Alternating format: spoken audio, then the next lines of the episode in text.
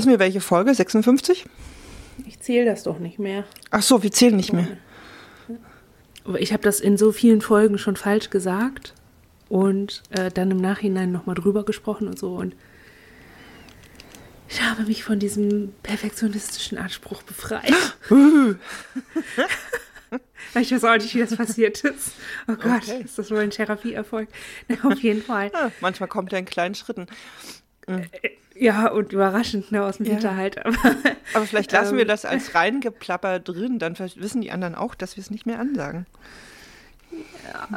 ja, Ja, aber ein Thema ich können muss wir aber sagen. noch meinen Satz sagen, weil sonst fangen wir nicht an. Sonst Na dann. Ist es nicht. Okay, nicht dann echt. jetzt. Hallo und herzlich willkommen zu Viele Sein, dem Podcast zum Leben mit dissoziativer Identitätsstruktur. Ich bin Hanna Rosenblatt und spreche mit René. Hi, auch von uns ein herzliches Willkommen. Ähm, unser Thema heute, Hobbys und Freizeitbeschäftigungen. Genau, wir würden uns heute gern, oder wir werden uns heute über Hobbys austauschen, wie die, welche wir so haben, auch ein bisschen versuchen tiefer zu gehen, warum, was die so für uns bedeuten. Genau, da wollen wir ein bisschen reinschauen. Und dachten, wir fangen mal mit der Liste der Hobbys an, die wir jeweils so haben. Genau. Hm, Wollt ihr anfangen? Ich habe gerade gedacht, oh fuck, jetzt wollen sie eine Liste. Ähm, naja, so mal die ersten. Hobbys, die euch so einfallen. ähm, ja, schreiben, fotografieren, zeichnen, malen. Ich weiß nicht, lesen. Es ist, es, lesen ist so ein Verb, ne? Das ist halt schwierig. Also es waren jetzt viele Verben, aber bei Lesen bin ich mir immer nicht so sicher, ob man das als Hobby sehen kann. Wir nähen, arbeiten gerne mit Holz, also schnitzen, bauen Möbel, ähm, sind im Garten unterwegs, wobei ich das auch nicht so richtig als Hobby einordnen würde, sondern als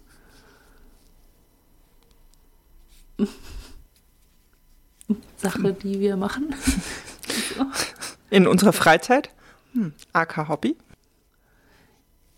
Ja, ich habe, ja, ich finde Gartenarbeit ist irgendwie so,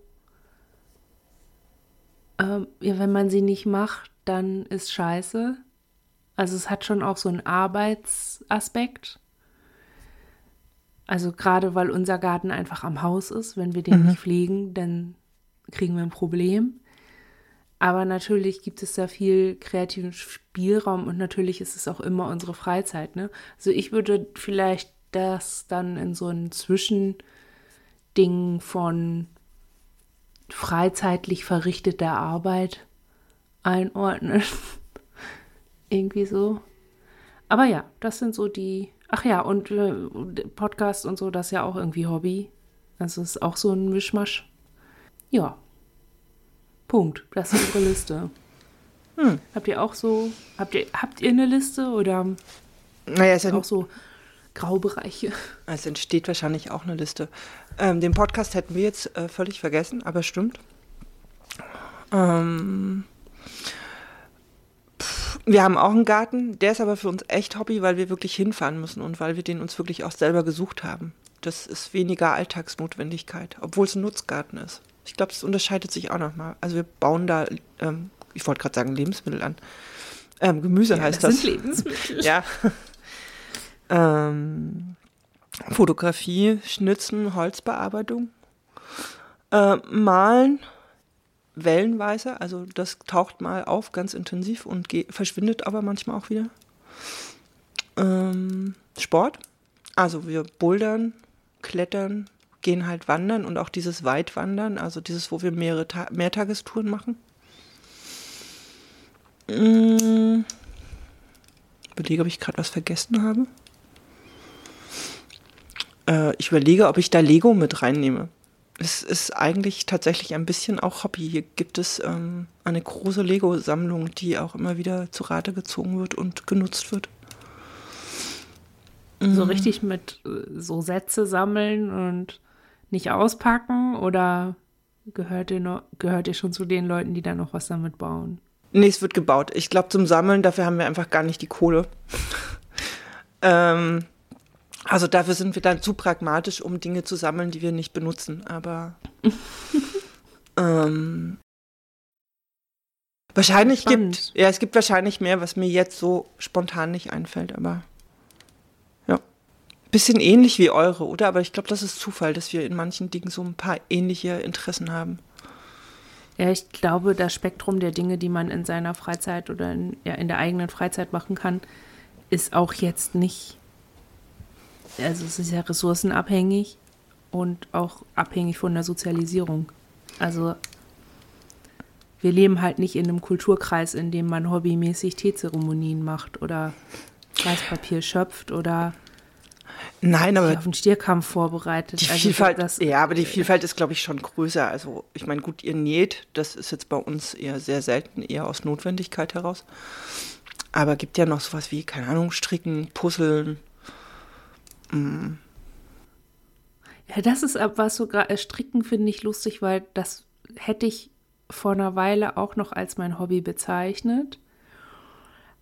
Aber bei uns gammelt jetzt schon seit Jahren so eine Kiste mit Garn. Und eigentlich holen wir das eigentlich nur noch raus, wenn wir was gestrickt haben müssen. Also weiß ich nicht, ein paar Socken. Und selbst dann schaffen wir in einem Jahr eine Socke und dann liegt da halt eine und eine angefangene Socke rum. So, ähm, das ist irgendwie, das war mal eine Phase, genauso wie Häkeln. Dann so kiloweise so eine Oma-Decken gehäkelt während der Klinikzeit oder äh, so Tischdecken bestickt und wir können das auch gut. Also das, das ist schon Zeug, das man kaufen kann. So, das, also wir haben da schon so eine gewisse Professionalisierung erreicht. Also, dass es richtig geiles Zeug ist, aber es hat dann irgendwie aufgehört. Also, und ist, ich weiß gar nicht, ich glaube, ich könnte das alles noch, aber halt, ist halt nicht mehr so, einfach nicht mehr da. Also, ich glaube, auch deswegen verändert sich so eine Liste. Ja, dachte ich auch gerade. Wir hatten auch mal, wir hatten mal eine sehr massive Fimo-Phase. Da wurden hier sehr, na, na, das kann, das kann wirklich, äh, nee, das war Ja. sehr detailreich und sehr teilweise auch technisch. Ähm, war halt irgendwann vorbei. Also, ne? Ja. So, ich glaube, weiß gar nicht. Ja, ist es dann ein Hobby oder ist es dann vorübergehendes Interesse oder ist es einfach so lange Hobby, wie man es macht? Aber vielleicht verfransen wir uns da Ja. gerade, aber ich, hab- ich fand es irgendwie spannend, das auch nochmal sich klar zu machen, kurz in Erinnerung zu rufen, dass es immer eine Momentaufnahme ist. Weil gerade die Liste, die ich so genannt habe, ich mache das natürlich nicht alles an, jedem, an einem Tag. Also, das, ne, nicht? ich mache jeden Tag was anderes.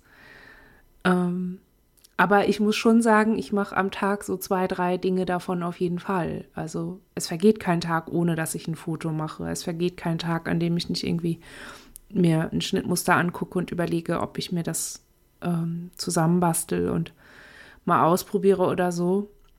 Ich lese auch jeden Tag. Also der, so, aber ich baue halt nicht jeden Tag ein Möbel und ich schnitze auch nicht jeden Tag. Naja, ich meine, das macht ja so ein bisschen diese Frage auf, die beim Thema viele sein und Hobbys eigentlich immer auftaucht. Ähm, ne, was hat viele sein mit vielen Hobbys zu tun oder was hat das Hobby, was gerade dran ist, mit dem, wer gerade da ist, zu tun? Weiß ich nicht. Wollen wir an der Stelle vielleicht weitermachen? Weil ich finde, wenn du sagst so, na, es gibt so zwei, drei Sachen, die mache ich jeden Tag, hat das was damit zu tun, weil du jeden Tag da bist, weil das Interessen sind, die bei euch für mehrere wichtig sind. Ähm, ach so, und wir wollten, sollen wir vielleicht für die Übersichtlichkeit irgendwie uns so auf zwei, drei Hobbys so ein bisschen beschränken? Also, die vielleicht so, weiß ich nicht, bei uns wäre das zum Beispiel das Bouldern und die Fotografie, die für uns, glaube ich, für viele verschiedene Themen stehen. Weiß nicht, Ja, was das bei euch ist. Ja, bei uns ist es Fotografie und im Moment das Nähen. Da können wir uns gut drauf beschränken. Okay. Ja, viele sein und Hobbys. Viele, viele, deswegen viele Hobbys? Fragezeichen. Ähm, nein, Punkt. nee. Punkt. Ähm, ich weiß nicht, ich würde gerne bei, beim Bouldern irgendwie anfangen oder euch da eine Frage stellen, weil also Bouldern ist ja so eine Sache, die ist ja, also Entschuldigung, ich kenne mich damit überhaupt nicht aus, aber in meiner Vorstellung ist es so, man macht eigentlich immer das Gleiche am gleichen Ort, ähm, wendet immer die gleichen Techniken an, so ungefähr. Und das Ziel ist halt immer nach oben und wieder runterkommen. okay, das war jetzt die eindimensionalste Darstellung äh, des Sports äh, Bouldern. Tut mir leid. Ich korrigiere das ja, mal kurz. Es ist so wie beim Fotografieren, da musst du auch eigentlich nur draufhalten, aber da ist ja eine genau, große, man macht immer größere Varianz. Okay, ja. nein, äh, ja, ich, ich muss das kurz korrigieren, weil Bouldern ist, glaube ich, äh, eine viel, also für uns eine der vielfältigsten oder vielseitigsten Sportarten, die es gibt. Ähm, Und da ist ja die Frage, ist es, sind dann da bei euch, das ist die, auf die ich eigentlich hinaus wollte, sind dann da bei euch mehrere beteiligt, gerade weil der so vielfältig ist, der Sport, also weil da einfach ganz viel mehr ist, als ich mir so vorstellen kann? Ähm, oder ist da halt sind da nur ein, zwei, drei, vier Leute oder so bei euch da zugange und so. Also wie ist das? Ich denke, also es sind mehrere. Ich glaube, es ist so, wir finden das manchmal auch schwierig zu sagen, so das ist das Interesse, das ist das Hobby von dem und dem. Das haben wir ganz wenig. Ähm, klar kriegen wir manchmal mit, dass Einzelne von uns sich mit einzelnen Dingen mehr oder weniger beschäftigen oder die, ne, manche sind da gar nicht dran beteiligt. Beim Bouldern ist es so, dass es aus verschiedenen Richtungen Interesse daran gibt und dass dann manchmal das auch da, davon abhängt, wer gerade Bouldern geht, mit dem, was wir dann an dem Tag beim Bouldern auch vielleicht machen oder auch manchmal auch in welche Halle wir gehen. Es gibt manche von uns, die mögen eine Halle mehr als die andere und umgekehrt. So, und dann merken wir schon auch, wenn jemand sagt, wir wollen heute in die Halle zum Bouldern, dann sind da auch bestimmte von, wo wir einfach wissen, die mögen den Ort auch sehr, weil das eine sehr große Halle ist, die ist sehr, ähm, da ist einfach viel, viel Raum drumherum, man fühlt sich nicht so beobachtet. So, da wissen wir halt, ähm, wer von uns da gerade eher dran ist an dem Bouldern. Und gibt auch welche, die mögen so eine ganz kleine Halle ganz gerne und die ist halt sehr technisch. Da geht es eher wirklich darum, sehr fast kleine Bewegungen im Körper zu machen ähm, und sich mehr mit der Boulder-Technik an sich zu beschäftigen. Ähm, so das schon, aber. Ja, ist es dann so, dass die, diese Ins da sind, weil. Also warum sind die dann da? Warum mm. wechselt ihr in den Sport? Das, also sind sie da, weil sie gerne sein wollen? Also gibt es da so eine. Also hab, haben die die Möglichkeit zu bestimmen, wann sie da sind? Oder gibt es da äußere, äußere Einflüsse, die machen, dass sie da sind und dann wählen sie diesen Raum? Mhm. Hm. Ähm, also grundsätzlich, also es ist nie so, dass wir plötzlich denken, was machen wir denn jetzt gerade in der Boulderhalle? Das ist nie so, aber das ist auch nicht, nicht mehr unser Alltag. Das passiert im normalen Alltag eigentlich sehr, sehr selten. So, dass ihr nicht mitkriegt, dass ja, ihr da hingeht. Nee, dann, sondern okay. unser Alltag ist so ein Stück weit ja, oder der ist relativ strukturiert. Ich meine, wir haben einen Job, wir haben ähm, verschiedene Verpflichtungen. Was wir schon haben, mein Corona hat jetzt leider gerade dem Sport ziemlich äh, erstmal eine ziemliche Pause verpasst.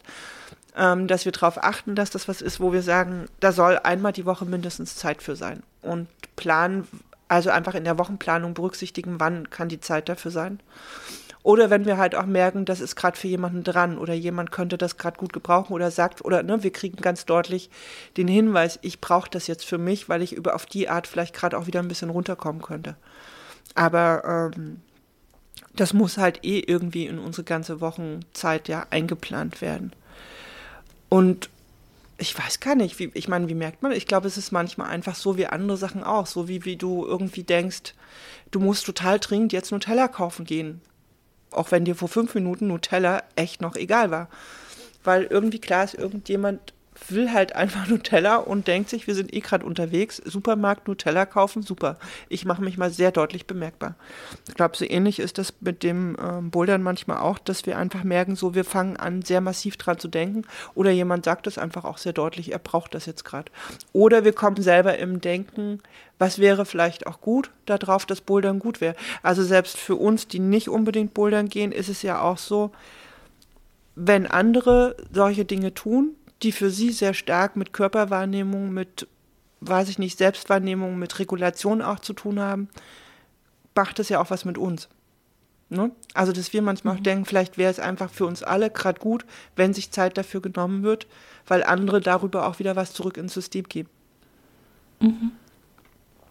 Das war jetzt eine sehr lange Erklärung. Ich hoffe, die war jetzt nicht zu lang, aber. Ja, aber ich fand es interessant. Und ich habe mich wieder erinnert, warum ich so einen Sport immer ein bisschen schwierig finde, an, der so an Orte gebunden ist. Weil, also gerade wenn da noch andere Leute sind, können wir nicht gut regulieren, was da passiert. Und das mhm. ist mir immer noch zu heikel.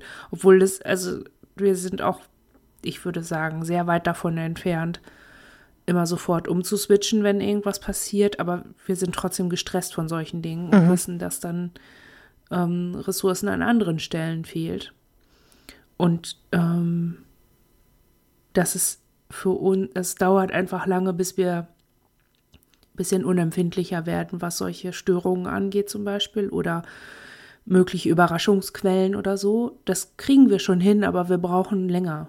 Also wir, das müssen wir halt oft erleben und oft gut erfolgreich kompensiert kriegen, mhm. bis wir dann nicht mehr so empfindlich sind, dass wir uns dann auch wirklich entspannen können. Und oft genug hat uns das dann hat das nicht geklappt, hat es nicht funktioniert und mussten wir dann aufhören. Wir wollten total gerne zum Beispiel wieder mit Judo anfangen, das haben wir als Jugendliche gemacht und Handball gespielt als Kind und wir hatten irgendwie gedacht, ach komm, so ein bisschen, also Bewegung ist ja einfach auch gesund, also gesundheitsfördernd und wichtig. Ähm, aber das hat, es ist einfach, dann hast du die Gruppe, dann hast du den Ort, dann hast du äh, alles so Dynamiken, du weißt auch nicht, was passiert auf dem Weg dahin, was passiert auf dem Weg zurück, alles Mögliche, was man einfach nicht beeinflussen kann. Ähm, und da braucht es einfach Haut. Und ich hatte mich gerade gefragt, deswegen hatte ich die Frage gestellt, ähm, wenn man dann so einen Hallensport macht, wo man sich auch einfach sehr auf sich verlassen muss. Ne? Ich meine, ihr hängt da an der Wand. Ihr müsst mhm. euch schon darauf verlassen, dass jeder Haken sitzt und dass mm, jeder Karabiner irgendwie passt und so. Also ähm, ihr müsst euch da ja nicht nur auf euren Körper verlassen, sondern auch auf euren Umgang mit dem ganzen Gedöns da. Ähm, ja, sind das dann Ins, die das können oder ist das so ein bestimmter State, in dem ihr dann da einfach auch grundsätzlich seid, dass ihr wisst, okay, wir gehen bouldern jetzt ähm, sind die und die Dinge wichtig und alles andere erstmal nicht? Mm.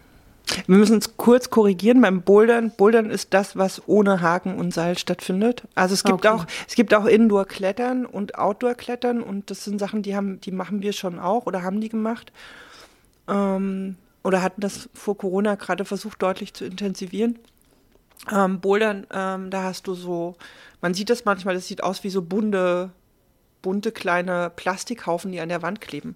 Mhm. Und die haben halt eine unterschiedliche Form, die sind unterschiedlich groß oder klein und ähm, manchmal haben die halt sehr gut fassbare Griffe, also die heißen auch Griffe. Manchmal sind das aber wirklich nur so Sachen, wo du mit den Fingerspitzen dich halt nur dran festhalten kannst oder so.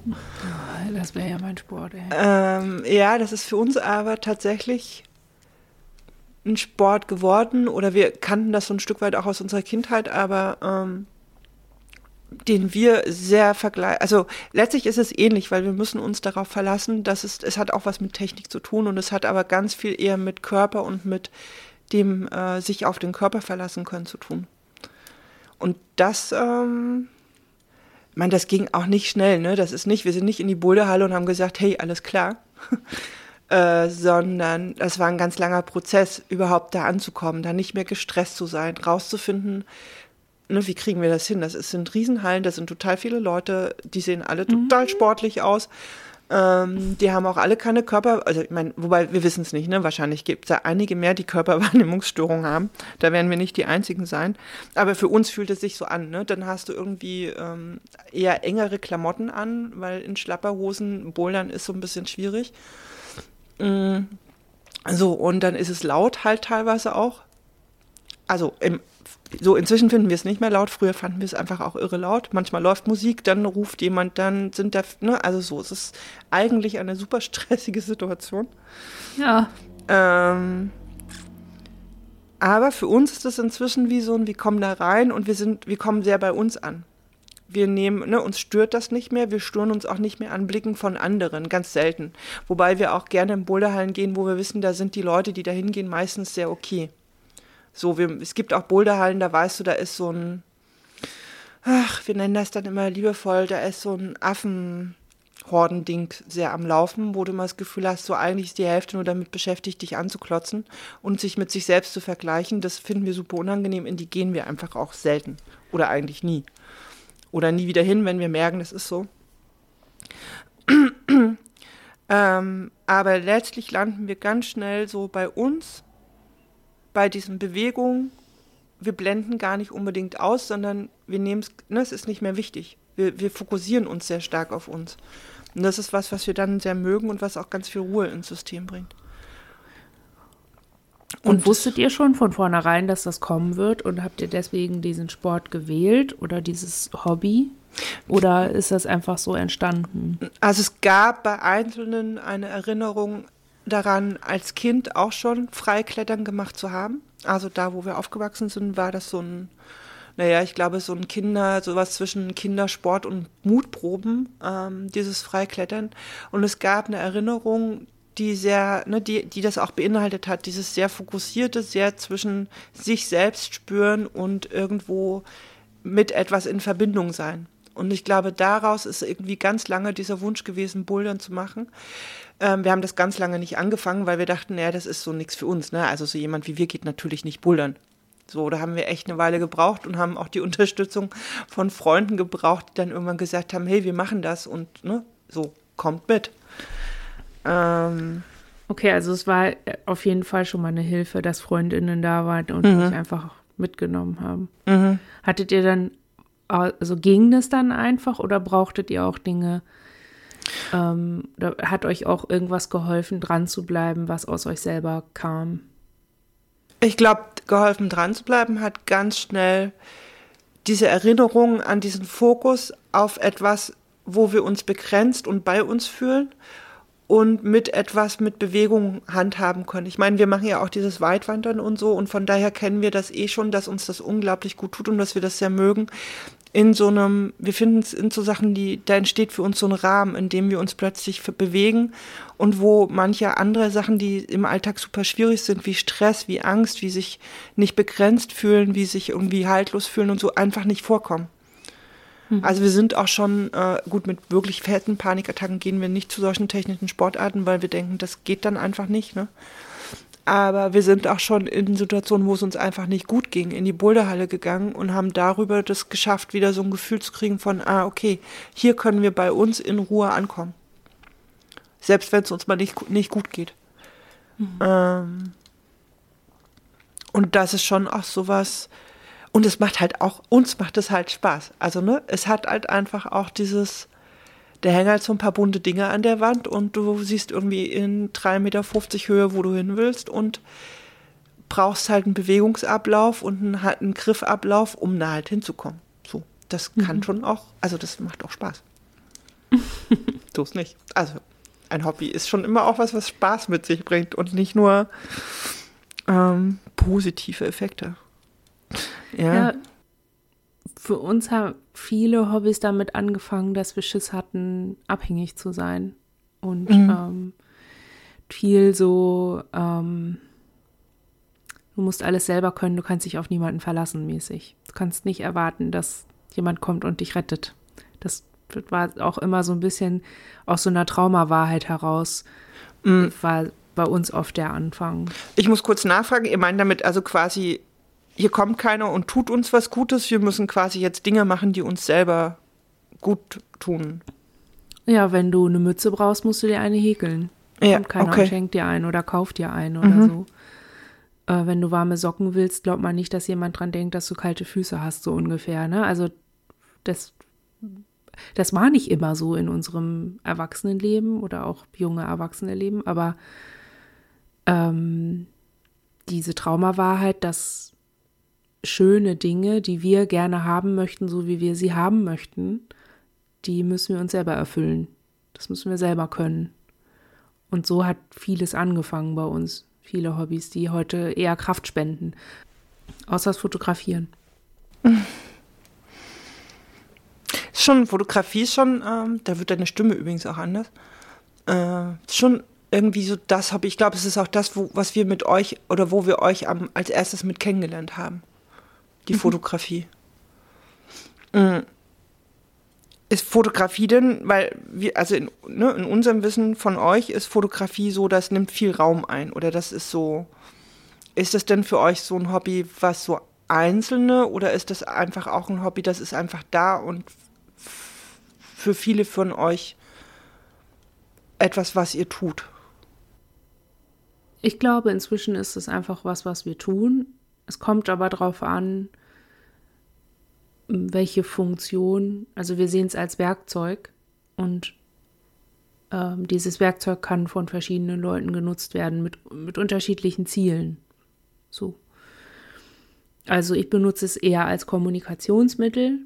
Ich mache eher Fotos, die, ähm, die wir auch nicht hochladen im Netz. Das ist einfach, es ist so, also mhm. kommuniziere eher mich und meine Auseinandersetzung mit der, mit meiner Geschichte, mit meinem Selbsterleben und so. Und das ist einfach immer sehr, da weiß ich, wenn ich das jemandem zeigen würde, würde das keiner verstehen und das würde mich kränken, glaube ich. Also so, das ist sowas, ähm, das eher für mich, aber es gibt auch die, die, also wir haben jetzt gerade so einen Adapter für unsere Digitalkamera bekommen, wo wir unser 300 mm Objektiv dran machen können von einem anderen Kamerasystem. Das ging lange nicht.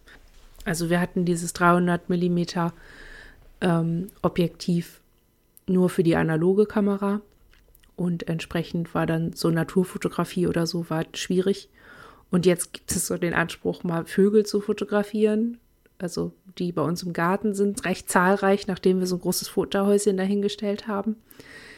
Und das hat schon eher sowas, ähm, ja, nicht, nicht kompetitives, aber also da ist schon so der, ich weiß nicht, so ein Jagdeffekt oder so. Ich, also da ist dann schon das Üben von lange sitzen können und irgendwie warten, bis ein Vogel auf genau diesem Ast, der so richtig gut eingestellt ist, einen guten Hintergrund hat, das Licht ist günstig.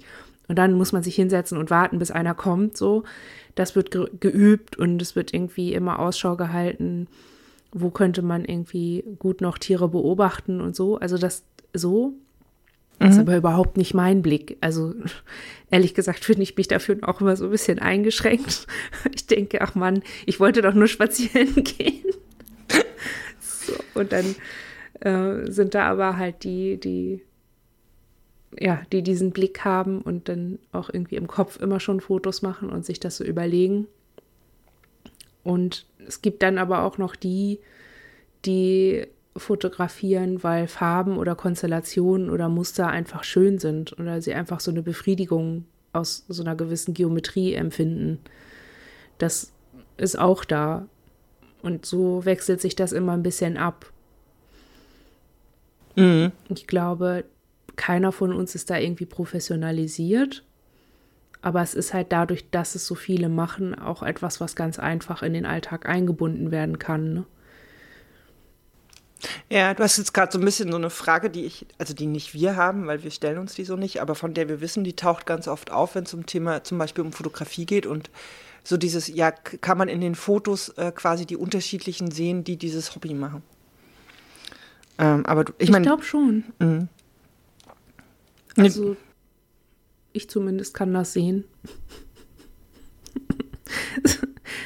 also schon auch, dass es gibt so ein, zwei Ins, die auch nach wie vor analog fotografieren, weil sie da noch ein bisschen was nachholen möchten. Also einfach so ein, also wir hatten als Jugendliche eine Kamera geschenkt bekommen, die, also das war Anfang der 2000er, da war dieses ABS, ähm, heißen die ABS? Ich glaube ja ABS-Film. Das sind so kleine Patronen gewesen. Mhm.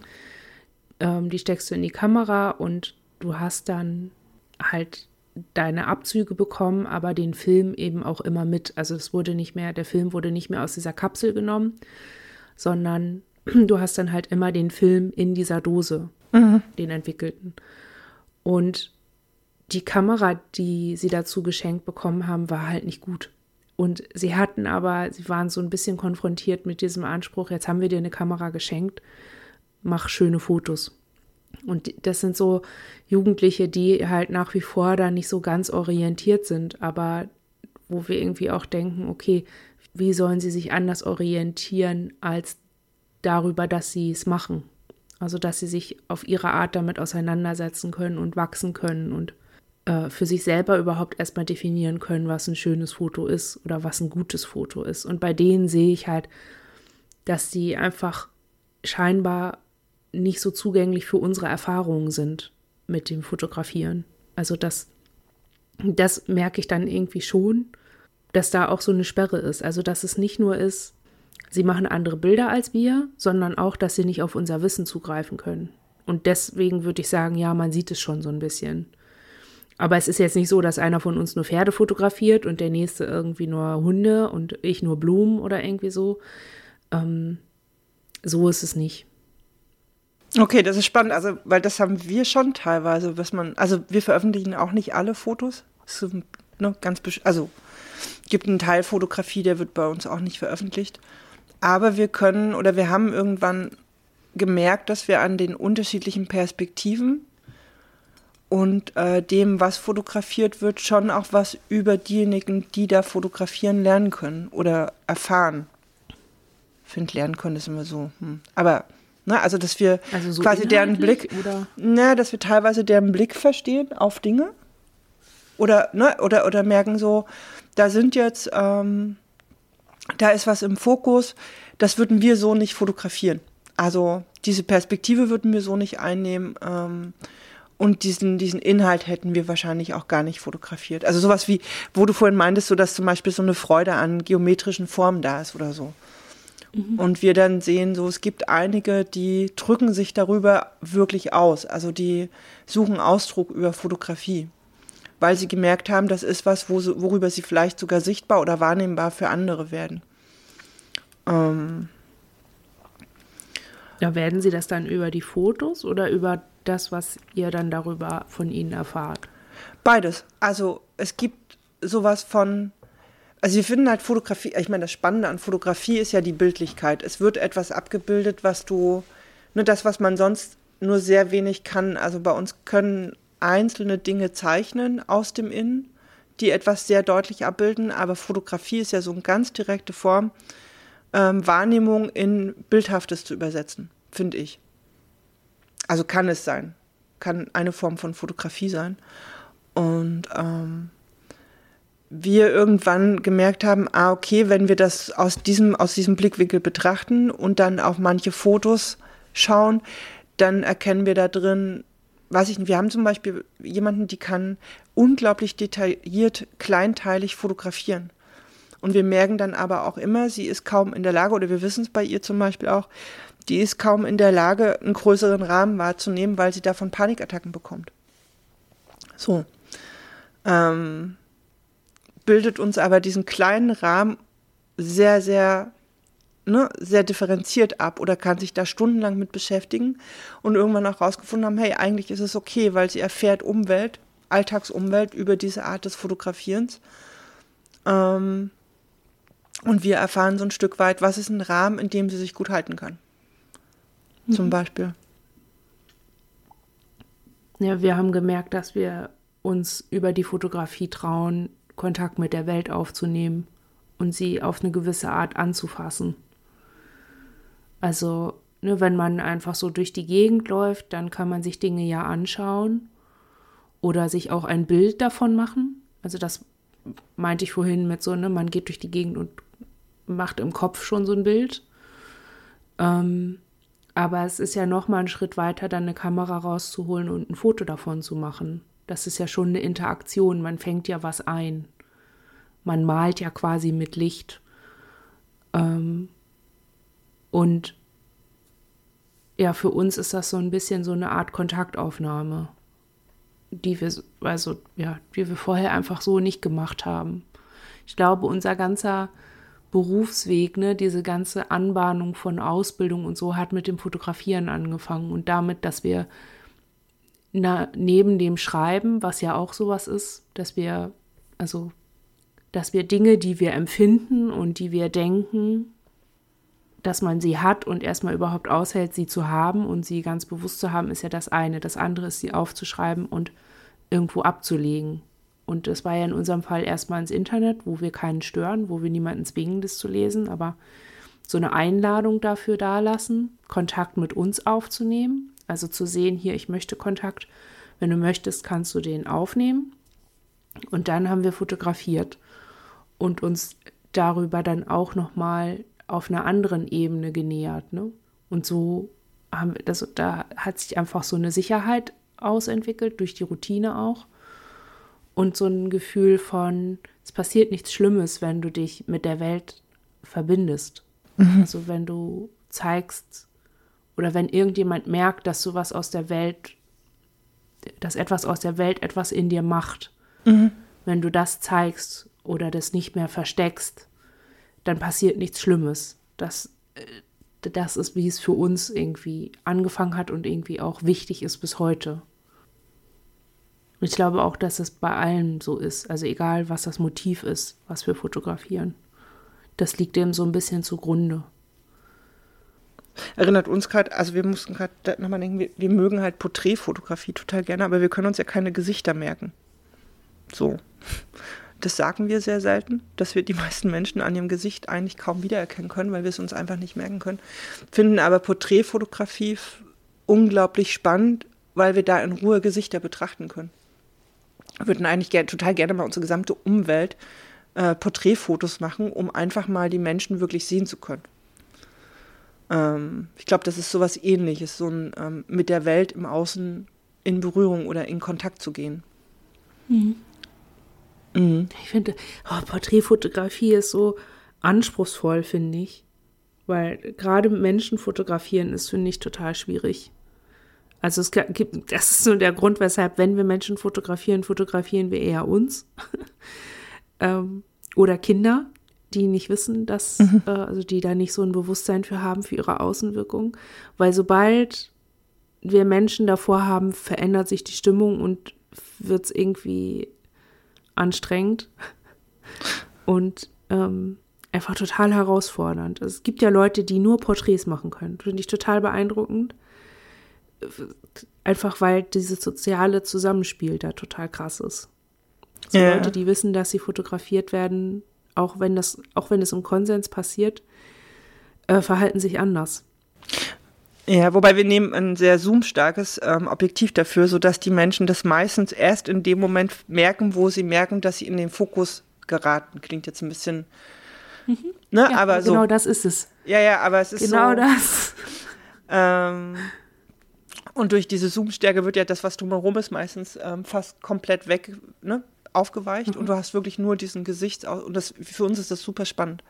Gesichter so in Ruhe im Anschluss betrachten zu können und so eine Idee davon zu bekommen, was bedeutet eigentlich, was sehen wir da eigentlich? Wie sieht so ein Gesicht eigentlich aus in Wirklichkeit? Ähm, ist das dann die Wirklichkeit für euch, also wenn ihr dann so ein Bild seht?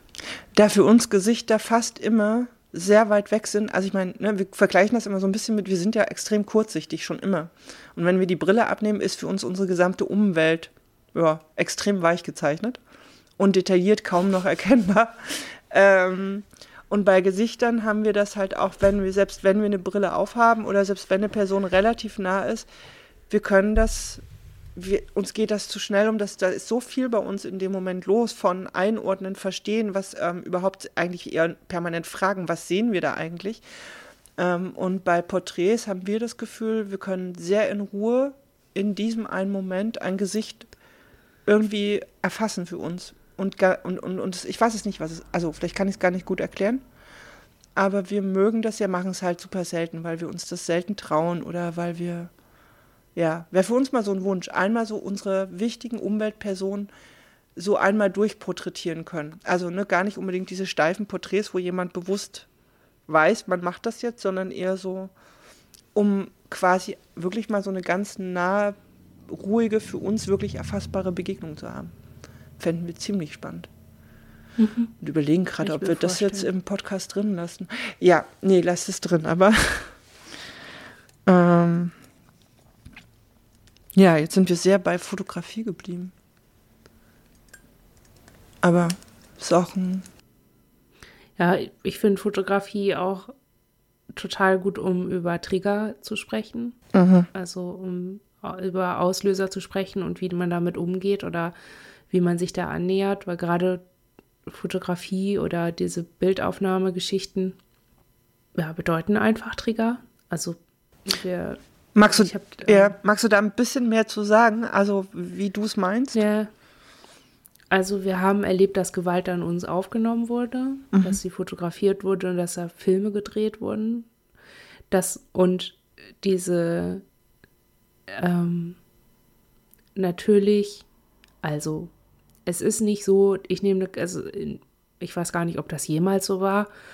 Ich nehme eine Kamera in die Hand und zack, äh, ist die Erinnerung da. So ist es nicht. Also das ist nicht verknüpft mit Fotografieren, aber es ist verknüpft mit zum Beispiel kleinen, äh, kleinen Lämpchen. Ich, ich werde mhm. total nervös und, und unruhig, wenn ich im Bett liege zum Beispiel und es leuchtet irgendwie noch die Lampe von meinem Laptop oder sowas. Das, mhm. das sowas macht mich äh, einfach nervös. Ich fühle mich beobachtet und äh, dann, dann kommt einfach dieses unangenehme Gefühl von früher wieder hoch. Und ich habe das, ich habe manchmal auch das Gefühl, wenn ich selbst Porträts mache oder meinen Körper verwende, um ähm, Dinge auszudrücken, innere Vorgänge auszudrücken, habe ich manchmal so eine Idee von Übergriffigkeit, dass ich mich selbst gerade missbrauche oder so. Also im Sinne von mich selbst falsch benutze, meinen Körper gerade falsch benutze. Das ist sowas, was, ähm, ja, das ist da. Mhm. Und ich glaube auch nicht, dass das weggeht. Also, ich, so, ich erlebe es heute halt insofern als integriert, als dass ich weiß, okay, ich bin nervös, weil ich mich an was erinnere. Ähm, und dann tue ich Dinge, um mich zu versichern. Also zum Beispiel, dass ich mir einfach sehr klar mache, was ich hier möchte. Ich habe, wenn ich dann, wenn ich ein Projekt verfolge, wenn ich was selber jetzt in, also ich baue halt auf, ne? Ich baue mir hier ein Setting auf und ähm, beleuchte auch entsprechend und so. Und ich mache das einfach sehr bewusst. Also ich habe dann einen Plan. Ich weiß, welch, ich weiß schon vorher, wie meine Bilder aussehen sollen. Ich habe die technischen Daten schon alle da. Es ist halt eine sehr kontrollierte Umgebung. Und das war irgendwie, das war, das war für mich, aber das ist für uns auch im Allgemeinen eine übliche Strategie. Also wir gehen immer dann eher sehr kontrolliert an Dinge, von denen wir wissen, dass sie auch möglicherweise belastend sein können. So, das machen mhm. wir einfach nicht so intuitiv und ja, mal gucken, so, das, äh, das zieht einfach viel zu viel Kraft. Ist einfach von vornherein schon klar, ähm, so wird's laufen, das werden wir machen, bla bla. Und die Gefühle, die dann dazu kommen, die fehlen ja deshalb nicht. Also es wird ja auch oft übersetzt, ne? wenn Leute sehr kontrolliert an Dinge rangehen, ähm, wird es oft übersetzt mit, ähm, man hält seine Gefühle draußen und man setzt sich damit nicht auseinander. Man ist gar nicht so verbunden mit seiner Arbeit vielleicht an der Stelle. Aber äh, so kann ich es halt machen. Also ich kann in dem Moment eine Verbindung eingehen, gerade weil es so kontrolliert ist und weil ich mich sicher darin fühle. Deswegen war mir wichtig, einigermaßen professionell auch daran zu gehen, zu fotografieren. Also klar, ich könnte halt alles immer im Automatikmodus machen und ähm, mit Autofokus arbeiten und bla bla bla. Aber dann fehlt mir so ein bisschen der künstlerische Zufallsmoment. Ich arbeite da schon gerne hochmanuell, auch wenn ich eine Digitalkamera habe, die ähm, einfach schon viel kann und die einem ja auch viel abnehmen kann und für brillante Ergebnisse sorgen kann. Aber es ist ja dann doch immer noch was Kreatives, aber den Raum möchte ich selber bestimmen können. Und wenn das so ist, dann kann ich auch Triggern gut begegnen, da kann ich auch schwierigen Erinnerungen gut begegnen und ich kann schwierige Dinge ausdrücken. Also ich kann mein Trauma mhm. für mich sichtbar machen in dem Bild. Also so funktioniert das. Ja, ich glaube, damit das ist, glaube ich, auch durchaus übertragbar. Also wir dachten gerade, ja, es ist ähnlich wie beim Bouldern oder ähm, es ist so ein, ich meine, gerade bei Menschen wie uns ist der gesamte Alltag wahrscheinlich in irgendeiner Form irgendwo eingebunden gewesen und ne, so. Ähm, und so wie du es Warte mal, den, den Satz habe ich nicht verstanden gerade. Oh, wir sind, glaube ich, äh, das war auch äh, etwas abgeschöpftes aus einem Gedankenwust. Naja, ich, so wie du es eben beschrieben hast, dass ähm, es gibt halt, es ist ja nicht der Trigger. Also, ne, das hören wir oft so, ähm, ich glaube, das äh, hat für Dinge, die mit, mit, mit Kameras zu tun haben, ist das, man, ne, man könnte ja auch allgemein sagen, nee, das geht für mich gar nicht. Und es damit mhm. als gesamtes als Gesamtes ausschließen oder nee, es geht für mich gar nicht, mich in einer Halle körperlich zu bewegen, äh, wo andere Menschen sind. So. Nee. Mhm. Ähm, und damit entsteht aber so ein, so, ein, so, ein, so ein kompletter Ausschluss von etwas und macht auch so eine Bewegungseinschränkung oder macht so ein, ich finde, es macht halt auch ohnmächtig oder belässt auch in so einer Ohnmächtigkeit. Das ähm, macht auch ähm, unfrei, ne? Ja, unfrei letztlich oder lässt unfrei bleiben oder so. Und ich finde diese, ich fand es auch gut, dass du gesagt hast, dass es eben nicht bedeutet, gefühllos ähm, kontrolliert eben nicht bedeutet, da irgendwie verdrängend oder aus, Gefühle ausschließend reinzugehen, sondern kontrolliert eigentlich heißt, sich im Einzelnen zu gucken, ne? was ist es, was geht für mich, was geht für mich vielleicht auch gar nicht und wie kann ich meinen Weg finden, Dinge zu tun. So. Also wir wissen zum Beispiel, ohne dass wir jetzt gar nicht, wir könnten gar nicht genau sagen, warum es so ist, wir können Stative kaum benutzen. Eigentlich gar nicht. Und haben uns dann halt irgendwann Alternativen dazu gesucht. Dann haben wir halt kein Stativ. Dann muss es halt irgendwie anders gehen. Ähm, weil wir da, ähnlich wie ihr das beschrieben habt, mit den Lämpchen merken, da werden wir einfach super unruhig. Es geht nicht. Ähm, trotzdem schließt das für uns nicht aus, Fotografie zu machen, die eine ruhig stehende Kamera erfordert. So. Ähm, und ich finde, dafür muss man ja auch nicht immer weit reingehen. Ne? Man muss nicht genau wissen, warum ist das jetzt total schwierig. Man muss nicht quasi intensivste Traumaarbeit dem voraussetzen, irgendwas tun zu können, sondern manchmal, und ich glaube, das hat mehr was mit Achtsamkeit oder mit bei sich selbst sein zu tun, zu sagen, okay, da macht mich was unruhig, das versuche ich irgendwie abzustellen oder ne, dem versuche ich irgendwie, da versuche ich einen Weg zu finden. Lämpchen mhm. kann man ausschalten oder eben andere mhm. Dinge benutzen oder ähm, und gleichzeitig sich aber auch nicht dazu zu zwingen, was zu tun. Ich finde halt, gerade Fotografie ist da so ein großer Rahmen, weil für uns ist Fotografie etwas, was uns hilft, Dinge bildlich sichtbar zu machen, auch für andere. Was wir oft genug eben nicht können. Ich glaube aber, es ist für Fotografie wahrscheinlich für viele ein Teil dessen, Dinge sichtbar zu machen, die, wie man sie halt selber sieht. Ähm, und gleichzeitig ist gerade bildliche, bildliches Festhalten für die meisten in unserem Kontext irgendwie wahrscheinlich ein super schwieriges Thema. Und jetzt habe ich meinen Faden verloren. Das ist super. Ich rede einfach mal so weiter, als ob ich ihn noch hätte. ähm, ich weiß nicht, vielleicht wollte ich auch nur sagen, dass ich finde, in dem, was ihr zu dem, wie ihr euch Fotografie und auch den Schwierigkeiten und Triggern da drin nähert, dass wir das schön finden, dass ähm, oder das, ich will an der Stelle nicht sagen spannend finden, sondern wirklich irgendwie finden, ihr, ihr, ihr, ihr erzählt damit etwas, wie man sich etwas nähern kann und sich seinen Teil heute da drin suchen kann, dem man gerne folgen möchte und auch mit etwas umgehen kann, was das vielleicht erschwert oder was aus dem Alten da drin eine Rolle spielt, aber ja, dann Umgang mitzufinden.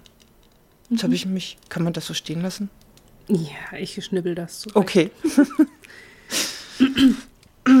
So ein, ein Aspekt davon ist einfach, wie ich vorhin schon sagte, der Kontakt mit der Welt. Ne? Dieses mhm. Triggermanagement ist ja ganz oft auch, wie oft kann man, wie oft fühlt man sich Triggern ausgeliefert, weil man noch nicht richtig weiß, wie man damit in Kontakt gehen kann, ohne sich wieder wie im Trauma zu fühlen. Also es gibt ja genug Reaktionen, die Vermeidungsstrategien sind. Also jetzt zum Beispiel, ja, dann fotografiere ich eben nicht oder dann ne, mhm. äh, ist das eben nicht mein Ding. Das kann man sagen, aber ähm, es gab ja einen Grund, weshalb man gedacht hat, man würde das gerne tun. So, oder man, man, hätt, man hat ein Interesse. Und ich halte Interesse an solchen Dingen äh, für hochgradig relevant zum Überleben und zum Leben selbst. Also Neugier ist ja etwas, was komplex traumatisierten Menschen häufig angstbesetzt ist oder was sie einfach lernen müssen und sich wieder neu besetzen müssen. Und manche müssen auch erstmal überhaupt bemerken lernen, ah, das ist Neugier. Ich bin, ich habe Interesse an etwas und das ist okay. Das bedeutet nichts, nichts weiterführendes. Nur weil mich etwas interessiert, muss ich deshalb nicht die Beste von allen darin werden oder der Profi schlechthin. Mhm. Man kann Dinge auch einfach nur interessant finden und einfach erstmal nur wahrnehmen und damit ein bisschen rumspielen. Das ist ja, das ist ja, das ist ja das Coole an Kindern, ne? Dass sie sich alles in den Mund stecken und alles anfassen und riechen und fühlen und tasten. Und niemand erwartet von einem Kind, das sich Grashalme in den Mund steckt, dass es jetzt besonders gerne Salat isst. Aber von Erwachsenen, die eine Kamera in die Hand nehmen und vielleicht einfach nur ein paar schöne Bilder machen, erwartet man, dass sie gleich fette Porträts machen und irgendwie Special Gemälde fotografieren oder so. Das ist immer so ein bisschen was, ähm, es hat nicht unbedingt was mit Trauma zu tun, aber auf jeden Fall mit einer Anspruchshaltung in dieser Welt, in der wir leben, die oder der wir aufgrund unserer Traumatisierung als Kinder und Jugendliche nicht so ganz souverän mit umgehen können. Bei uns ist dieses, wir enttäuschen Leute, jemand hat Höheres von uns erwartet, das ist immer gleich, also da, da kommt so viel Angst hoch und so viel Verklemmung und so viel ähm, Furcht, dass sich das, was wir dann auch von der Welt wahrnehmen, einfach ganz, ganz klein wird. Und die Welt ist aber riesig. Und das, was man in ihr machen kann, ist unheimlich viel. Und das kann, was das eigentlich alles ist, das kann man nur entdecken, wenn man Dinge mal rumprobiert. Also wenn man Dinge mal versucht. Ähm, und das ist, glaube ich, das große Potenzial von Hobbys, dass man da so einen Raum hat, einfach mal rumzuprobieren und einfach gar keine Ansprüche erfüllen zu müssen, außer den zu fühlen, wie es ist und mal zu gucken, wie es ist und hat man entdeckt man da vielleicht ein Talent bei sich oder eine besondere Stärke oder so, die man dann in anderen Situationen wieder anwenden kann. Aber der Anfang ist eigentlich immer Neugier und der Raum und die Möglichkeiten dieser Neugier zu folgen, einfach so, wie sie da ist. Ja, und aber Talent ist auch gar keine Voraussetzung, finde ich.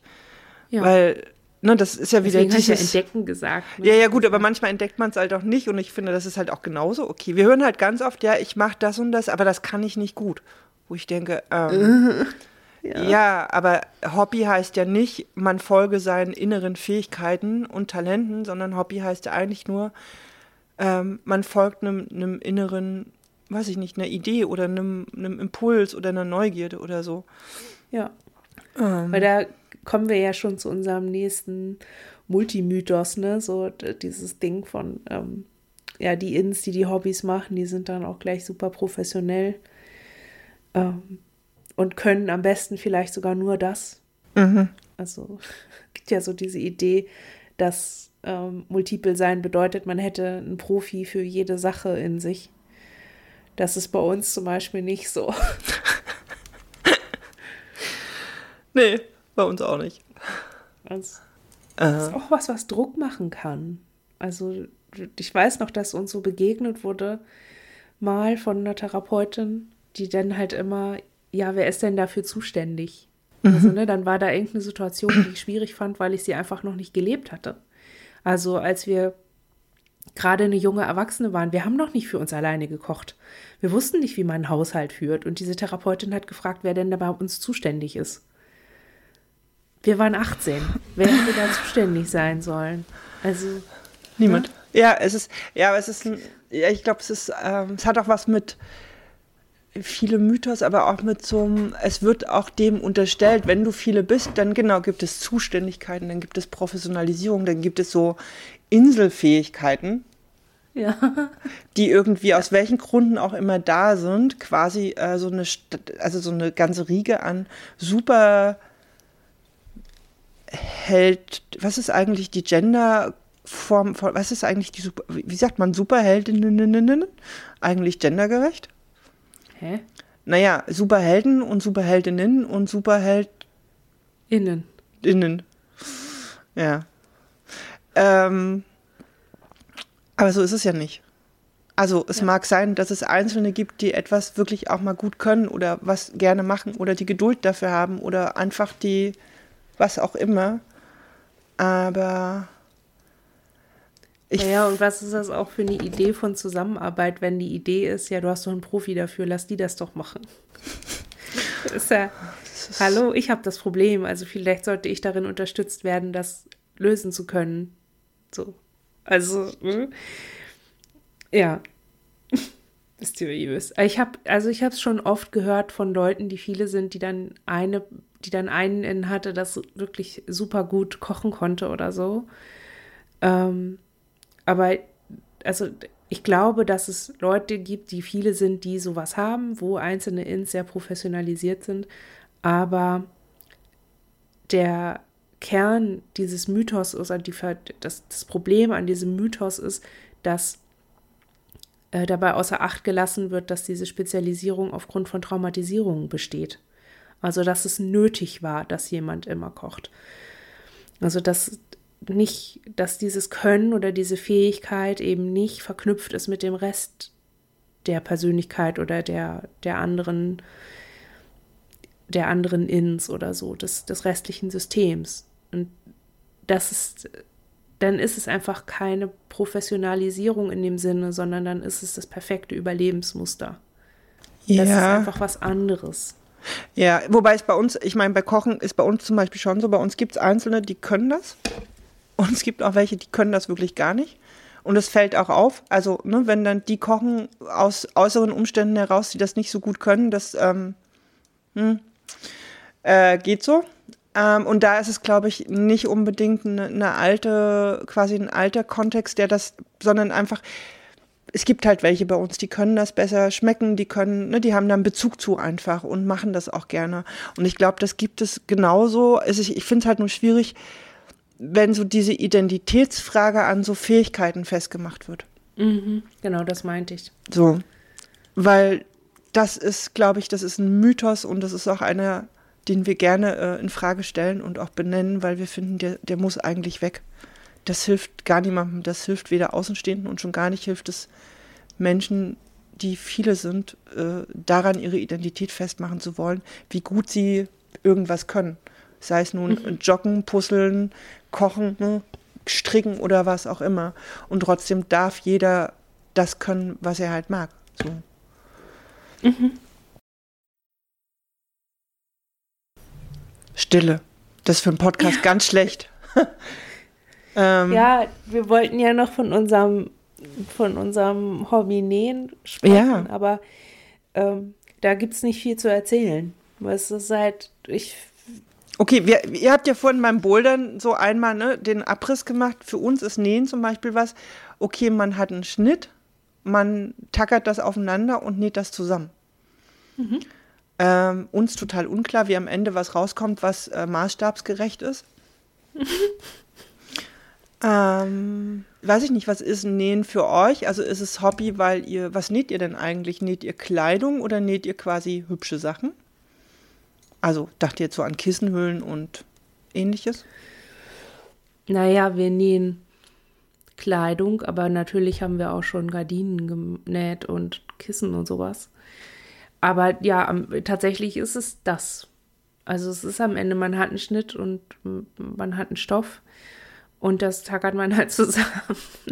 so, deswegen eigentlich gibt es da nicht so viel zu erzählen, außer dass es für uns so ein bisschen so ein äh, Element hat von ähm, Auseinandersetzung mit dem Körper auf eine Art und Weise, die konstruktiv ist.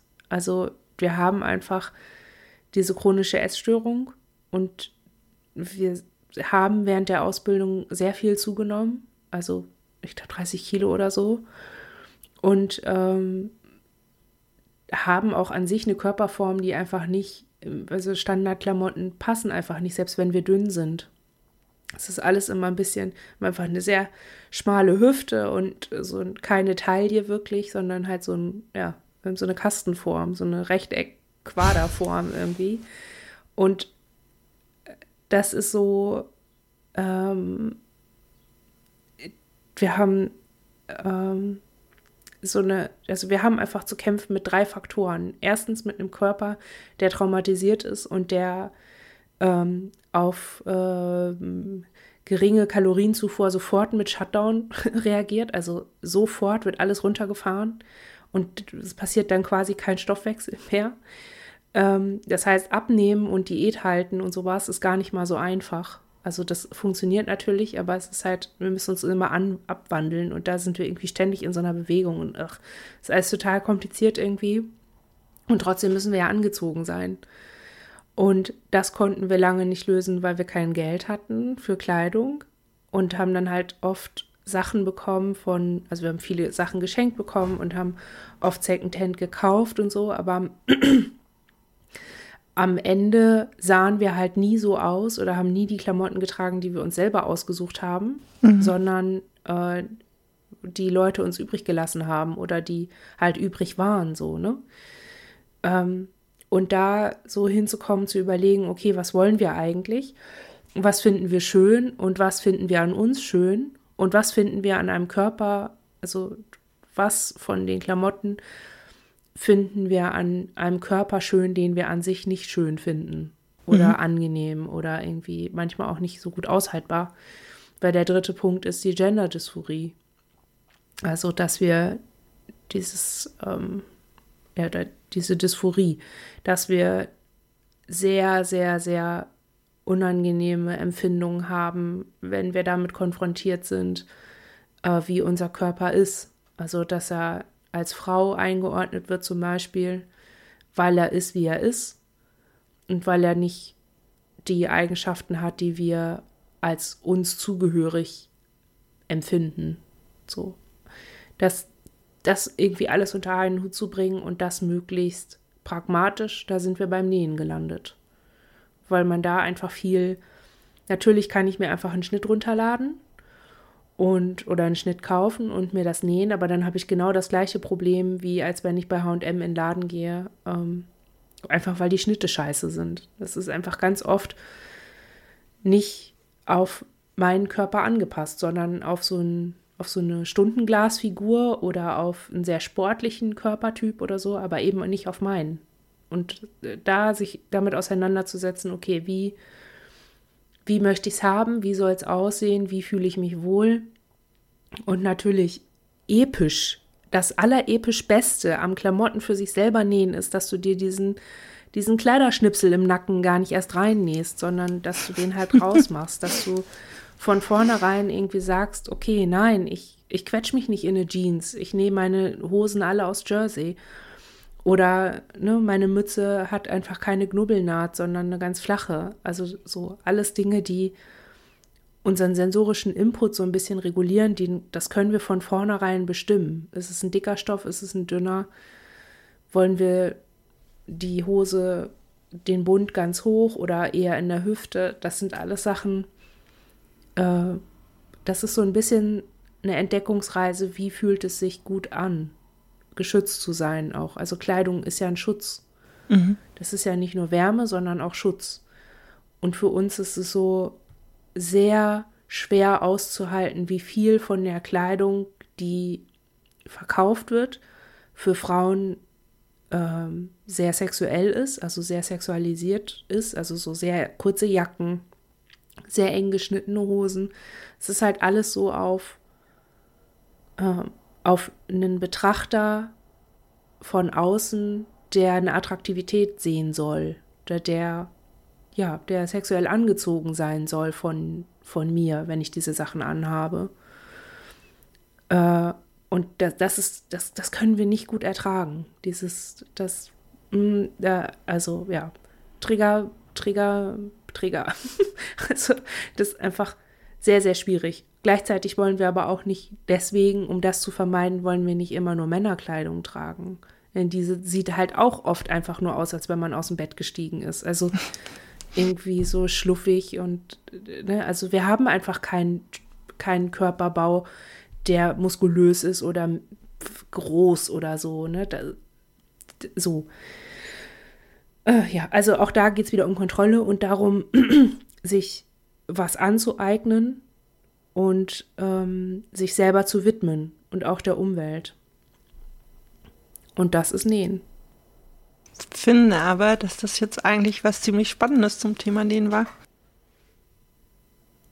Ich glaube auch irgendwie, wir nähen jetzt halt gerade lauter Kindersachen. Wahrscheinlich auch in einer ungesund, aus einer ungesunden Kompensation heraus. Das weiß ich gerade noch nicht so genau, aber da habe ich irgendwie so das Gefühl, dass es auch da so ist, dass wir so ein bisschen Kontrolle darüber haben, welche Farben ein Kind anziehen, also ne, haben soll, dass es gemütlich sein soll. Das, das hat irgendwie wirklich so ein, auch schon so einen kümmerigen Aspekt, so einen fürsorglichen Aspekt. Es soll sicher sein, es soll es warm haben, es soll Ne? Es, soll nicht, es soll mich nicht anschreien über die Klamotten. Also das ist so ein bisschen, es ist einfach so viel kaputt in diesem Zusammenspiel von Menschen und das zeigt sich einfach in der Wahl der Klamotten und in der, in der Auswahl dessen, was an Stoff verfügbar ist. Ich war neulich erst in einem, in einem Laden, wo der, die Kinderstoffe, also die Stoffe für Kindersachen eingeteilt wurde in Mädchenstoffe und Jungsstoffe. und das war aber überwiegend hässlich. Es war überwiegend wilder Mix und grelle Farben, irgendwelche Disney-Figuren. Was hat das auf Kinderklamotten zu tun? Also zu suchen. Das, warum, warum soll mich ein Body anbrüllen? Wenn das Kind, das da drin steckt, mich aller Wahrscheinlichkeit nach eh schon 14 Stunden am Tag anbrüllt, weil es ein Baby ist und noch nicht reden kann. Das, so, das, also ich habe da Überlegungen drin, wo ich irgendwie merke, warte mal, wenn ich das selber mache, dann kann ich mich dem so ein bisschen entziehen und kann ein bisschen mehr Ruhe reinbringen und ein bisschen, ich kann es für mich aushaltbarer machen und vielleicht auch angenehmer für so ein Kind. Mhm. So, also, ja. Für uns noch eine spannende Frage. Ihr benutzt Nähmaschinen. Habt ihr das, also wann oder wo oder wie habt ihr das gelernt? Ist für uns nämlich zum Beispiel so ein absolutes Rätsel an diesem Hobby, ähm, die Nähmaschine. Ja, die Nähmaschine ist so ein bisschen wie sich mit einer Kamera auseinanderzusetzen. Du musst dir die Anleitung durchlesen. ja, herzlichen also, Dank. ja, ich weiß, das ist total blöd. Und also, ähm, das, ja, aber so ist es. Eigentlich, die Nähmaschine ist nur ein Werkzeug. Das ist nicht das, also mit einer Nähmaschine näht man nicht das Stück. Eigentlich der, der größte Teil vom Nähen ist die Auswahl des Stoffes passend zum Schnitt ein Schnitt passend zu dem, was du machen möchtest. Also der muss schon, das, wenn du ein bequemes Shirt willst, dann musst du dir einen bequemen Schnitt suchen und einen passenden Stoff dazu. Du musst es ordentlich ausschneiden und die Schnittteile ordentlich aufeinander stecken. Das ist der Hauptteil des Nähens. Und der kleinste Teil ist eigentlich der Teil, wo man dann mit einer Nähmaschine dran geht. Das wusste ich auch nicht, aber diese ganze Schnittarbeit, also Schnittbearbeitung und diese ähm, Stoffteile zuschneiden und so, das ist eigentlich die Hauptarbeit. Und das ist eigentlich auch der Teil, wo man so geil den Kopf ausschalten kann, weil du dich ganz auf das konzentrieren musst und nichts anderes. Da denke ich dann, während ich das mache, auch nicht darüber nach, ähm, wie gut ich darin aussehen werde oder wie schlecht oder was ich mit diesem Kleidungsstück machen werde, sondern dann denke ich nur daran, das muss da drauf, ich muss diese Klipse reinschneiden, bla bla bla. Und die Nähmaschine ist halt wirklich ganz viel erstmal Stoff fressen lassen und Einstellungen prüfen und welcher Stich wofür und so. Und keine billige Nähmaschine nehmen. Wir haben jetzt irgendwie richtig lange mit so einer äh, Medion-Nähmaschine gearbeitet, die wir gebraucht gekauft haben. Ähm, und die war gut. Also die ne, so eine ganz normale Haushaltsnähmaschine, irgendwie mal eine geplatzte Naht wieder zusammentackern, das ging damit. Aber wirklich richtig ein ordentliches Stück zusammennähen, also ein richtig hochwertiges Stück Kleidung zu machen. Wir haben jetzt eine zu Weihnachten geschenkt bekommen, die auch unter den Nähmaschinen im unteren Preissegment ist, aber da schon im höheren. Und es ist so ein krasser Unterschied. Einfach schon, was die Lautstärke angeht, was den Stromverbrauch angeht. Ich muss da nicht ständig ölen, ich muss nicht ständig die, ne, die Reinigung ist viel einfacher. Ich habe keinen Gepopel mit den Spulen. Also es ist, selbst den Faden da reinzukriegen in die Nadel ist ein Traum. Also es geht so viel einfacher und dann ist so viel mehr Kraft für alles andere da. Das ist halt, ist wie beim Fotografieren. Das ist, es ist wie dieses Ding, was ich sagte mit der ABS-Kamera. Du kannst nicht von dir erwarten, dass du mit einem Foto, das du mit einer ABS-Kamera gemacht hast, landest du nicht im National Geographic. Das hat schon einen Grund, weshalb so Naturfotografinnen so richtig teure Ausrüstung haben. Das, und genauso ist es mit der Nähmaschine auch. Ihr werdet das sicherlich bei Boulder-Ausrüstung auch kennen, oder? Mm. Also Klamotten oder muss man da Jein. nicht auch einen Helm haben und sowas? Nee, beim Bouldern tatsächlich nicht. Da liegen Matten unten drunter.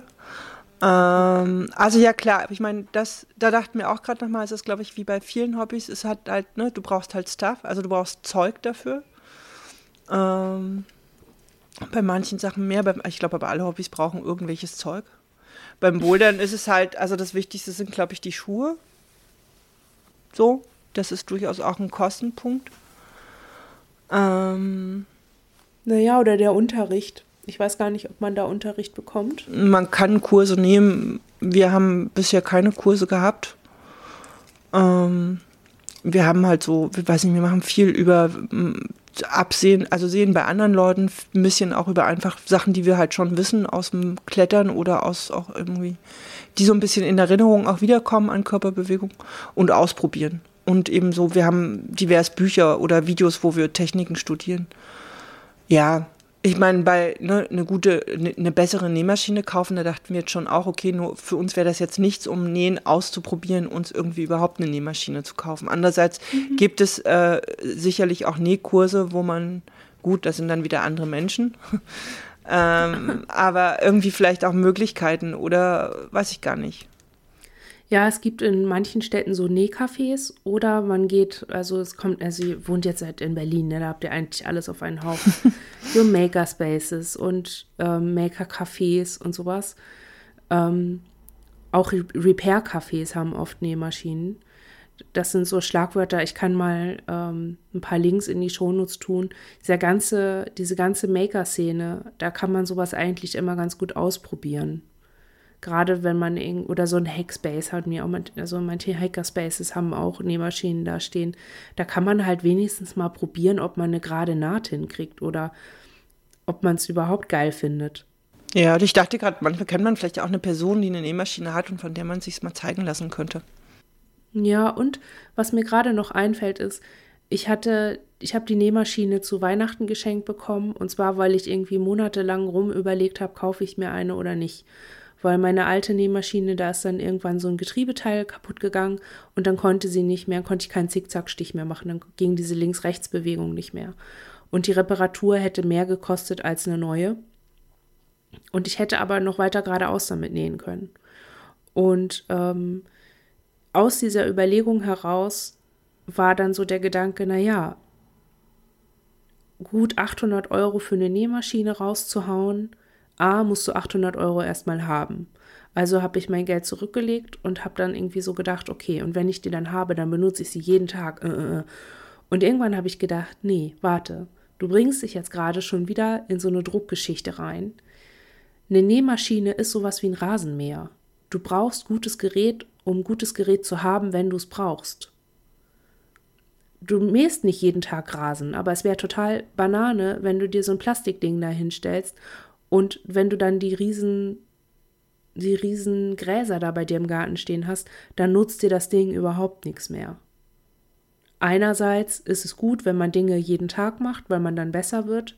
Andererseits ist es auch gut, sich Zeit zu nehmen, um an, also Geld anzusparen, dass man vielleicht erstmal mit ganz Low-Tech anfängt, also mit ganz günstigen Sachen anfängt und aber weiß, okay, das hier ist jetzt erstmal nur ein harter Einstieg. Ich spare auf was Besseres oder ich teste so ein bisschen rum.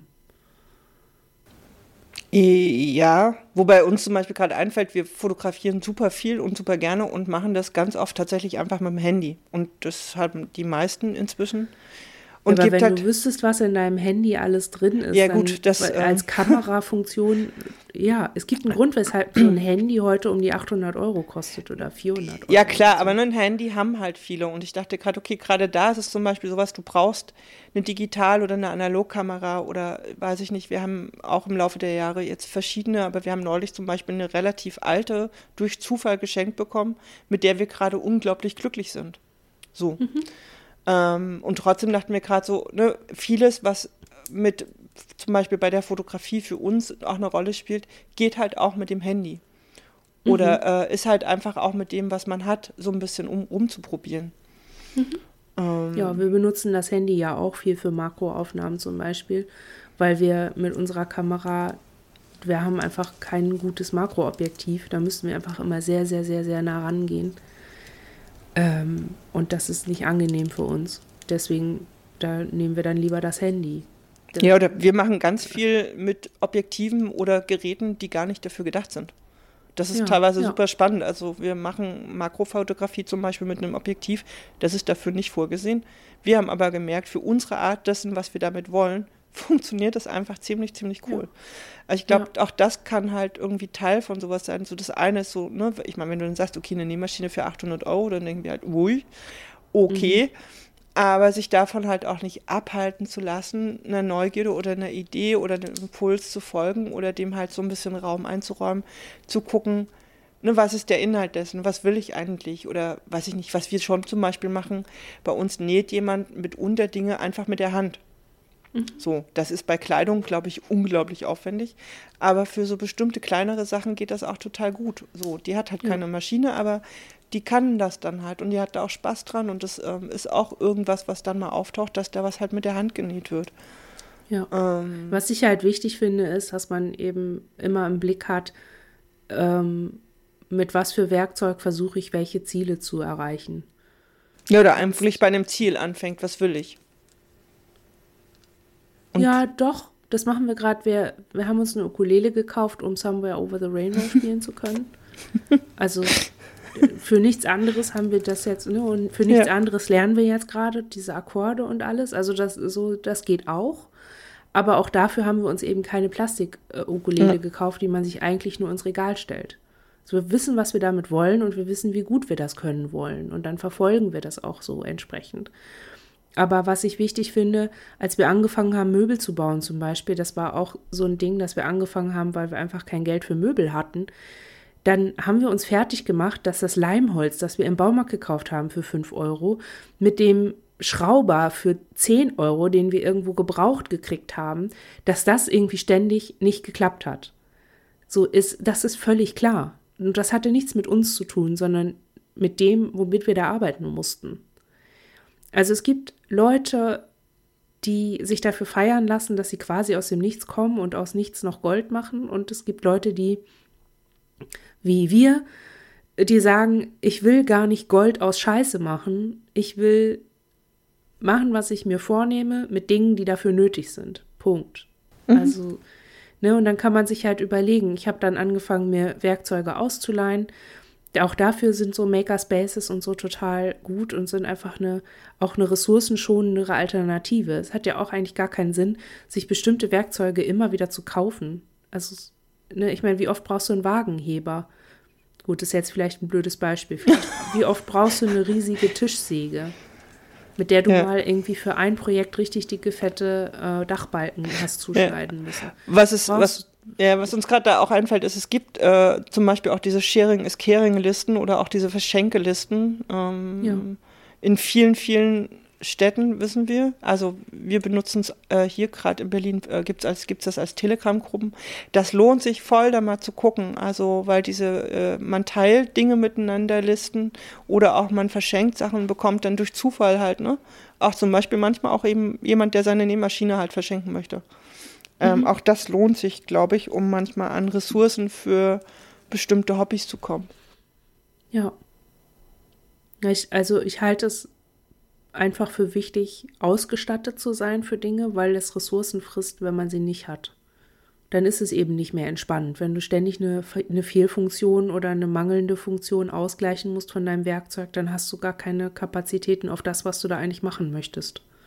Und das muss ja frustrieren ja, und vielleicht fehlt da einfach ganz am Ende tatsächlich auch noch, ähm, sich das auch zu, zu geben, also oder zu erlauben oder was auch immer. Zu sagen, okay, ich habe da ein Interesse, ich habe da Bock drauf ähm, und ich gebe da vielleicht entweder Geld aus oder ich spare dafür oder ähm, ich meine, weiß nicht, wir sparen zum Beispiel seit vier Jahren auf ein bestimmtes Faltkajak. So, das ist einfach tierisch teuer. Ähm, sich, aber ich glaube, das hat auch was damit, ne, sowas zu, also sowas auch zu machen wie, wir haben da irgendwie auf irgendwas Lust oder eine Neugierde und gucken, wie kann das gehen und erlauben uns das auch, dass das da sein kann oder dass wir das einfach auch wollen. So. Mhm. Und genauso gut kann man aber auch mit fünf Packungen Billig-Buntstiften un unglaublich coole Sachen anfangen zu machen. Und fängt, ne, dann ist es halt nur einfach zu sagen, okay, wir kaufen jetzt halt irgendwie zwei Großpackungen Buntstifte und folgen dem so ein bisschen und fangen einfach an, mhm. Spaß haben zu dürfen. Ja, ich glaube, es ist halt, es gehört so ein bisschen dazu, sich den sicheren Raum dazu zu machen. Ne? Also sich das zu gönnen ist so ein Schritt, zu merken, okay, ähm, zu merken, was macht mich nervös, wann bin ich, was frustriert mich, wann werde ich unruhig, wann kriege ich Angst vielleicht sogar ähm, und wann darf ich nicht mehr versagen. Dass man das schon durchaus im Blick hat und immer so eine Bereitschaft aufbaut, sich dem auch zu widmen. Und, und zwar nicht, weil das, weiß ich nicht, weil das Teil der Therapie ist oder weil es wichtig ist im Leben, bla bla bla, sondern ganz für sich. Ich, ich glaube, wenn man so ein Hobby anfängt, dann hat man sich ein Ziel gesetzt. Irgendeins. Auch wenn einem das vielleicht gar nicht so klar ist. Und das so ernst zu nehmen, halte ich für wichtig. Und dem so zu folgen, ne? Und nicht so zu denken, ach ja, ich, ich mache ja nur das und das. So, auch wenn es nur, weiß ich nicht, Pokémon-Figuren sind, die man ausmalt und das halt aber regelmäßig mit einer Intensität, weil es einem Spaß macht. Das ist nicht weniger als jemand, der sich Pokémons selber ausdenkt und mit wer weiß was für Stiften auskrickelt und dann da tausend Likes bei Instagram kriegt. Das, ähm, beides ist ein Hobby, beides ist wertvoll und beides erfüllt jeweils eine Funktion. Und das muss nicht die gleiche Funktion sein. Also da ich glaube, dass es wirklich auch was ist, was therapeutisch wirkt dann am Ende. Weil diese Hobbyräume ist ja was, was man sich ganz und gar selber gestaltet. Und dass man, und ich glaube, dass man sich da einfach was aufbaut, was in allen anderen Lebensbereichen relevant ist. Es hat schon einen Grund, weshalb Kinder so viel spielen. Die etablieren sich damit etwas für ihr erwachsenes Leben. Und das ist etwas, was komplex traumatisierten Leuten häufig fehlt. So eine ausgiebige, ruhige, chillige, sichere Umgebung zu lernen. Ja, und dem aber entgegensteht eine, weiß ich nicht, äh, recht breite Palette an in diversen Büchern beschriebenen Skills, Imaginationsübungen, Yoga war, also so, ich möchte das alles nicht, ne? So, das ist, wenn jemand Bock, wirklich, ne, wenn jemand irgendwie Bock auf Yoga hat und dieses traumasensible Yoga für sich sehr entdeckt und dem folgt und so, ey, wunderbar. Aber wir finden halt manchmal auch, boah, dann sag doch nicht Leuten, mach hier mal Imaginationsübungen 5 bis ja. 37, sondern was, worauf hast du Neugierde? Was ist das, ne? Und wie kannst du das mhm. nutzen? Ähm, weiß ich nicht, wir denken manchmal auch, ey, wie oft waren wir früher bereit, irgendwelche Anleitungsbücher für irgendwas äh, zu kaufen, obwohl wir da gerade gar kein Geld für hatten und haben dann aber darüber nachgedacht, ob wir uns eine Packung Buntstifte kaufen. Andersrum, kauft euch die Packung Buntstifte, lasst diese Anleitung für die zehntausendste Imaginationsübung weg und probiert aus, was können Buntstifte für euch für Welten öffnen oder für Ressourcen bedeuten oder für Rahmen schaffen, in denen du dann plötzlich einfach mal zehn Minuten durchatmest. Mhm. Weißt du? Also ich so. glaube, manche, ja, ich glaube halt, manche Menschen brauchen die Skills erstmal, um genug Achtsamkeit auf sich auszuhalten und so. Also ich glaube, manchmal ist es auch genau andersrum, dass man erst die Skills braucht, um diesen Mut zu haben, sich auch für Buntstifte zu entscheiden. Also ich, ich würde das nicht so gegenüberstehen, aber ich weiß, was du meinst. Es ist halt, manchmal muss man, also manchmal kann man auch einfach anerkennen, dass bestimmte Skills oder bestimmte Dinge nicht helfen, auch wenn man sie in der fünften Variation ausprobiert. Dann kann man einfach sagen, so, ich mache jetzt mal was ganz Schräges. Ich mache jetzt mal was, worauf ich Bock habe. Also, das ist ja auch so ein bisschen durch diese Professionalisierung der Traumabehandlung. Ich will nicht sagen, dass einem da die eigene Intuition so ein bisschen abtrainiert wird, aber also weil man ja eigentlich lernen soll, genau aufs, darauf zu achten. Aber manchmal ist das Bauchgefühl, das man hat, so trügerisch und von Trauma eingefärbt das oft auch ist, ist es ja aber doch auch manchmal richtig. Manchmal ist es total richtig, sich zurückzuziehen und sich nur mit sich selber zu beschäftigen oder auch mit Dingen, die nach außen keinen Wert haben. Einfach nur stundenlang irgendwas zu sortieren oder aufzuräumen oder auszumalen oder was weiß ich. Das ist manchmal, ja, so ein Bauchgefühl, auf das man dann nicht hört, weil man denkt, ah, ich sollte doch jetzt aber eigentlich meine Imaginationsübung machen mhm. oder weiß ich nicht. Ja. schwebenden Ball halten mit Tai Chi gedöns. Also so ja, ich, also das ist das, was ne? wir meinen und ich glaube, wer uns kennt, weiß auch, dass es uns ja nie darum geht, irgendwas anderes auszuschließen. Aber äh, ja, das für uns zumindest auch so ein Teil war, irgendwann zu merken, nee, es geht hier gar nicht darum, irgendeinem Imaginationsskill, irgendwas äh, Ding zu folgen, sondern hey, Buntstifte, Malbuch, Eis, super. Und ähm, daraus halt irgendwann entstanden ist, dass ich, weiß ich nicht, monatelang mit Comiczeichnen beschäftigt wurde, ist irgendwann auch wieder verschwunden, ist völlig okay oder weiß ich nicht, ne, es hier massenweise Malbücher gibt. Ähm, so. Ich glaube, das ist einfach mehr dann, sich zu trauen, wirklich bei sich zu sein und eben nicht in irgendeiner Anleitung hängen zu bleiben. Mhm. Äh, keine Ahnung. Ja, oder einfach ganz, also es ist ja auch, ich bewundere Leute, die überhaupt so Anleitungen. Es gibt ja Leute, die da richtig reinsteigen können, ne? Für die die Anleitung das eigentliche, der eigentliche Spaß ist. Das ja. Ist, ja. Am Ende ist die Widmung. So. So, Punkt. Wir sind ja. bei fast anderthalb Stunden. Herzlichen Glückwunsch. ja. Nachdem die anderen beiden so vorbildlich kurz waren, sind wir jetzt äh, wieder gut dabei. Genau, ist es auch nicht, ja? Wir haben keinen Hausmeisterteil diesmal. Einfach, äh, vielleicht für alle, die viele sein als kompletten, äh, als kompletten Strang hören. Wir wissen, dass wir letzten Monat haben wir, glaube ich, nichts veröffentlicht. Das äh, lag einfach daran, dass hier richtig viel los ist. Wir hatten einen Todesfall in der Familie und es gab viel zu erledigen und zu machen. Und bei uns geht ganz viel vor sich. Äh, wir kommen einfach, wir müssen einfach gerade sehr auf unsere Ressourcen achten und nehmen uns gerade viel Zeit auszuruhen und mit uns zu sein und so. Und das Podcast ist da gerade so ein bisschen hinten dran, aber es geht noch weiter. Das Projekt läuft weiter. Und ja. Ja, war schön mit euch an dieser Stelle. Und bis zum nächsten Mal. Ja. Danke, gleichfalls. Bis zum dann, nächsten Mal. Bis dann. Tschüss.